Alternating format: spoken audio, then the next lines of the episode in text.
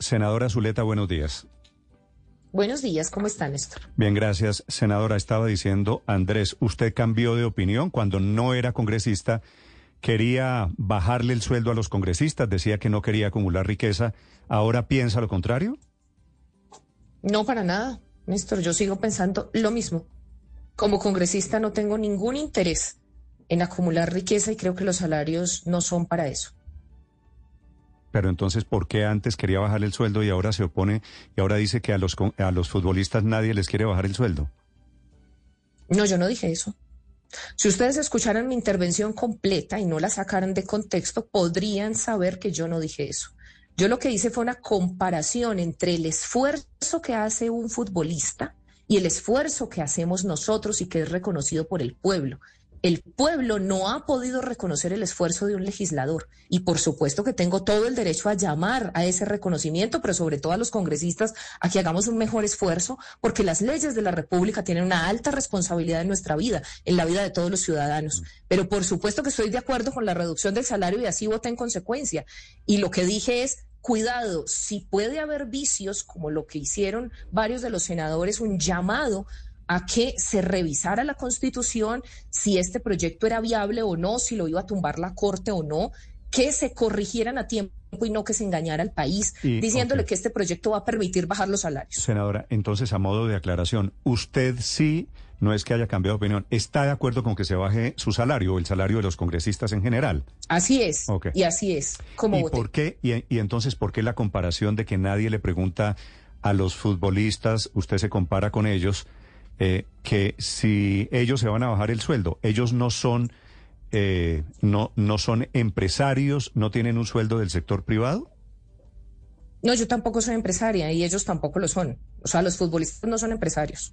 Los futbolistas ah, se les reconoce por parte del pueblo un esfuerzo que hacen grandísimo para formarse, para capacitarse, un esfuerzo no físico. El pueblo, senadora Zuleta. No, el pueblo le reconoce el esfuerzo. El llamado que yo estoy haciendo es, nosotros los congresistas hacemos un esfuerzo, algunos, tienen razón muchos, no todos hacen el mismo esfuerzo. Y esa responsabilidad tan alta que tenemos un congresista, debemos ser capaces de traducirla, debemos expresársela al pueblo. Sigo, sigo sin entender, si usted me disculpa, ¿cuál es la comparación? ¿En qué se le parece a usted un futbolista a un congresista? En que nosotros también hacemos un esfuerzo muy grande, tenemos una disciplina, tenemos disciplina de partido, estudiamos las leyes de la República y por lo tanto ese esfuerzo no se ha llevado al pueblo para que se reconozca. Hoy no nos reconocen ese esfuerzo. El llamado que yo hice anoche es a todos los congresistas, esforcémonos más para que el pueblo así nos reconozca. Mm. ¿Y usted por qué, supone que el pueblo no le reconoce? ¿Qué no le reconoce? ¿Que trabajan solamente de martes a jueves? Que tienen cuatro meses de vacaciones. Eso es parte de la mentira que se le dice al pueblo. Nosotros no tenemos ni vacaciones, tenemos receso legislativo. Nosotros no, no ah, trabajamos de martes a jueves. Trabajamos toda la semana. Así es. Solo receso, no Por lo menos yo no he tenido vacaciones. Yo trabajo todo el tiempo, todos los fines de semana estoy trabajando en el territorio, estoy en mi trabajo legislativo consultando a la ciudadanía.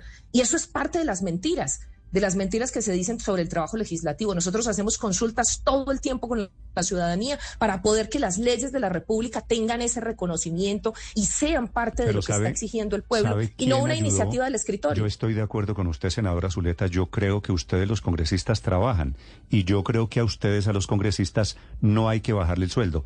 Pero ¿sabe quién inventó las mentiras alrededor del Congreso? Cuénteme. Usted y personas como usted que decían que a los congresistas no se les podía recompensar. ¿Le leo los trinos que usted ha escrito sobre este tema? No, yo escribí un trino que lo sostengo. Si un salario es para vivir con dignidad, Así es. Son completamente absurdas esas cifras, se refiere a la del sueldo de los congresistas, mientras otros no tienen nada. ¿Usted cree que hoy los otros siguen teniendo mucho? No, los otros siguen sin tener nada. Y ahora usted como es congresista, Por supuesto. y ahora como usted es congresista, genuinamente, y me parece que es eh, justo, quiere que a los congresistas no les bajen el sueldo. Está bien, perfecto. No, eso no es cierto. Eso no es cierto, Néstor. No le diga mentiras al país. Yo voté en consecuencia. Yo voté positivamente para esta iniciativa porque estoy de acuerdo, porque estos salarios absurdos, no solamente de los congresistas, recordemos que la base salarial del congresista también es de las altas cortes y hay que reconocerle a los magistrados ese esfuerzo que hacen por la justicia en nuestro país, pero también la base de los congresistas es para la Fiscalía, para la Procuraduría y para la Contraloría y hay que reconocer ese esfuerzo. Ahora, lo que yo dije en el trino es, la profunda inequidad salarial que tiene este país se tiene que superar y por eso estoy de acuerdo con que me reduzcan el salario. Yo no tengo ningún problema y lo dije ayer. No tengo ningún problema porque como líder social he hecho mucho con muy poco y si tengo más, hago más y si tengo menos, voy a seguir luchando en las calles y voy a seguir haciendo lo que por décadas estoy haciendo. Lo importante es que el país sepa que nosotros los congresistas que sí queremos hacer la tarea, estamos dedicados a ellos, pero que esto no va a resolver el problema estructural de la inequidad salarial que tiene nuestro país. ¿Usted como congresista está dedicada a acumular riqueza personal? No. De ninguna manera. Por eso, de ninguna manera. Esa es la diferencia, esa es la única diferencia que usted, que yo veo entre lo que le estoy diciendo y lo que usted me dice. Usted antes pensaba que los congresistas estaban dedicados a acumular riqueza. Y yo creo que un buen salario, si es merecido, no tiene nada de malo con que le sirva para ahorrar unos pesos. Que es lo no, que yo lo que creo es que el salario riqueza. público, el salario público debe dedicarse a esa función pública. Por eso ayer en mi intervención lo que quise decir fue, ¿qué hacemos con el salario, con este salario público, que es distinto al privado, que es muy distinto?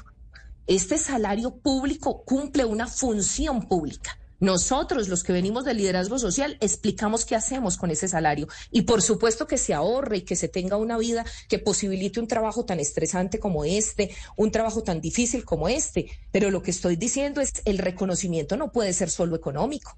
El- yo no hablé de que era solo un reconocimiento económico, que la sociedad sepa qué hacemos aquí en el Congreso, cómo se construye un proyecto de ley, cómo se debate un proyecto de ley. Y no es simplemente que digan que anoche no se pudo avanzar, como dijeron algunos. No, se debatió como se tenía que debatir, pusimos los puntos sobre las sillas, nuestras preocupaciones, pero también se aprobó la ponencia se aprobó por los que nos quedamos. Hay algunos que se van tarde, se van temprano. Yo sí me quedo hasta el final porque creo que es parte de mi compromiso y llegan tarde. Yo sí llego de primera. Entonces, lo que creo que el país tiene que saber es, hay algunos que si nos dedicamos, porque así lo dice nuestra Constitución y lo dice de manera clara, es el congresista tiene dedicación exclusiva y ojo, esa dedicación exclusiva es para que no tenga conflicto de no tenga conflictos de interés.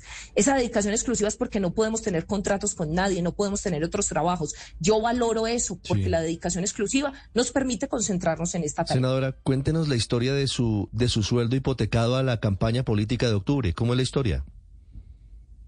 Bueno, lo que yo dije ayer es, ¿por qué aquí no se trae a colación que los congresistas que venimos desde eh, estratos sociales bajos, pues lo que hacemos es, para poder hacer campaña, hacer préstamos? ¿Con qué lo vamos a pagar? Lo vamos a pagar con el salario, como cualquier persona que hace un préstamo. Lo que me pregunté yo ayer es, ¿de dónde vamos a sacar nosotros para pagar los préstamos, los que tenemos esos compromisos? Hay que pagarle al sector financiero, por supuesto. Nosotros no tenemos padrinos políticos como otros. Las campañas a campaña- Congreso son ¿Su campaña no costosísimas. financiada? ¿Su campaña no estaba financiada por el partido, por el pacto histórico? Se hizo una financiación de la lista general, se hizo con confiar, se hizo una deuda con confiar, pero además cada congresista teníamos que reportar lo que nosotros invertíamos en la, lista- campaña porque la no lista- dábamos abasto. La lista era cerrada. La gracia de la lista cerrada, entre otras cosas, es que se votaba Claro, por el partido. Pero, pero fíjese que ahora lo que, lo que dice Así la es, pero nosotros que- tenemos que, solventar. Nosotros no recibimos ningún recurso. Sí, yo le entiendo, ¿De, senadora. de cuánto es su deuda, senadora Zuleta? Hoy nosotros tenemos una deuda de toda la lista por más de mil millones No, de no, no. pesos. Usted que me y dice, la deuda usted que dijo que había hipotecado su sueldo. ¿En cuánto se endeudó usted para la campaña electoral, si me permite? por 200 millones de pesos. ¿Eso fue para la campaña a Senado? ¿O Sí, para, la o- o campaña para al la Congreso. campaña de sus candidatos a las alcaldías, a, la- a las elecciones de octubre? No, no, no, para las campañas estos- locales, estos- lo que yo estoy haciendo es un aporte personal porque sé las enormes dificultades de un líder social para sacar una valla, para sacar un volante, para hacer un periódico. Pero eso lo saco de mi salario. Lo que estoy diciendo es cuidado. Nosotros no tenemos otra manera de hacer nuestras campañas porque nosotros no tenemos padrinos de empresas privadas, nosotros no recibimos esos recursos y hacemos esa tarea con el voto a voto. Nosotros no hipotecamos nuestro voto, pero tenemos que sacar de nuestro salario cómo hacer la campaña, cómo llegar a los territorios. Ahora, de la campaña general, a nosotros no nos dieron ningún recurso para llegar a los territorios. las campañas Entonces nosotros tenemos que pagar la gasolina, tenemos que transportarnos y ir a presentar nuestras ideas a los territorios. Usted se metió solita en este berenjenal. Le recuerdo, la lista cerrada de un partido político en una campaña solamente tiene una tesorería. Eso no es que yo me gasté otra platica aquí por fuera y que me endeudé y que después hipotequé. Yo la reporté a la tesorería, por favor, claro que sí. No, no, no, no es que usted la o sea, cada uno de los por supuesto, cada uno de los candidatos tenemos que presentar cuentas claras y mi declaración está ahí de manera transparente, faltaba más. Ahora, que haya una sola tesorería en la lista cerrada no implica que no tengamos gastos individuales. Y entonces, ¿cómo vamos a ir a hacer campaña a los territorios? Yo me muevo por todo el país, voy la otra semana para Arauca, para el Huila, para el Chocó. Entonces, ¿cómo voy a llegar a todas esas, a todos esos territorios sin tener que pagar precisamente cómo llegar? Las facturas y los gastos se reportaron. pero entonces que no ponga en duda eso. Usted ya. no, no, no. Cuando era candidata. En una, campaña, en una campaña electoral, la campaña solamente tiene unas cuentas, una, una cuenta que se reporta al Consejo Electoral.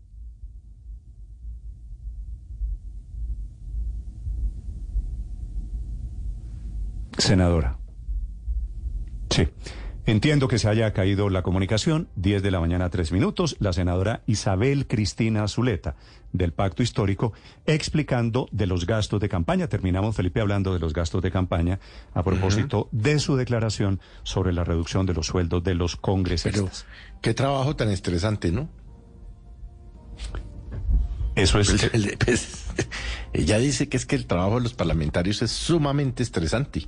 Sí, y que es, sí, Felipe, yo, yo lo que pasa es que estoy de acuerdo en que a los congresistas no hay que bajarles el sueldo. Néstor, eh, yo tengo una duda. No, y, los congresistas tampoco es que no hagan nada, Néstor. La verdad es que creo y creo la verdad es que ser congresista es dificilísimo. lo que estaba diciendo la senadora, porque tienen que ir a las regiones y mantener los votos y. Bueno, además es cierto que se gastan una plata en, en, todos los procesos electorales. Pero yo tengo una duda, Néstor. ¿Cuál es, Aurelio? ¿Los congresistas pueden dar plata para campañas de otros candidatos en estas elecciones? Bueno, pues ella acaba, acaba de contar que de, de su bolsillo está ayudándole a candidatos en las regiones. que para imprimir los periódicos, que para senadora, volantear. senadora, no quiero dejar esta comunicación truncada.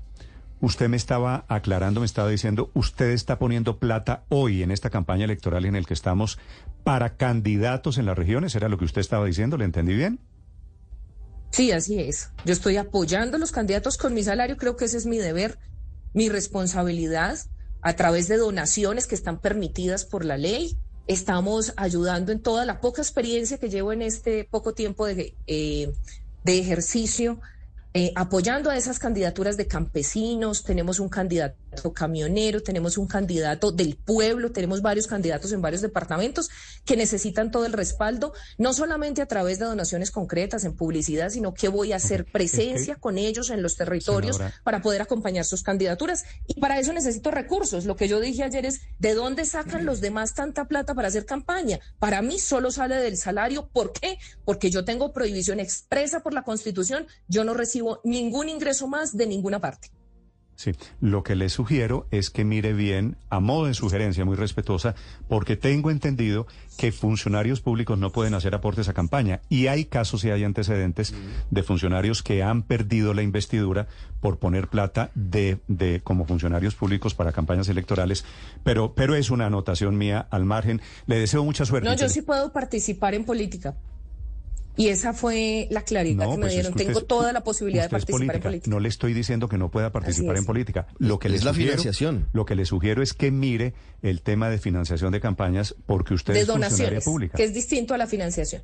¿Cómo? Pero claro que sí, yo lo recibo. ¿Cómo, me Recibo su consejo que es distinto financiar a hacer una donación en concreto, incluso con mi participación. No. Todo eso son recursos. Hacer una donación es financiar. Es financiar.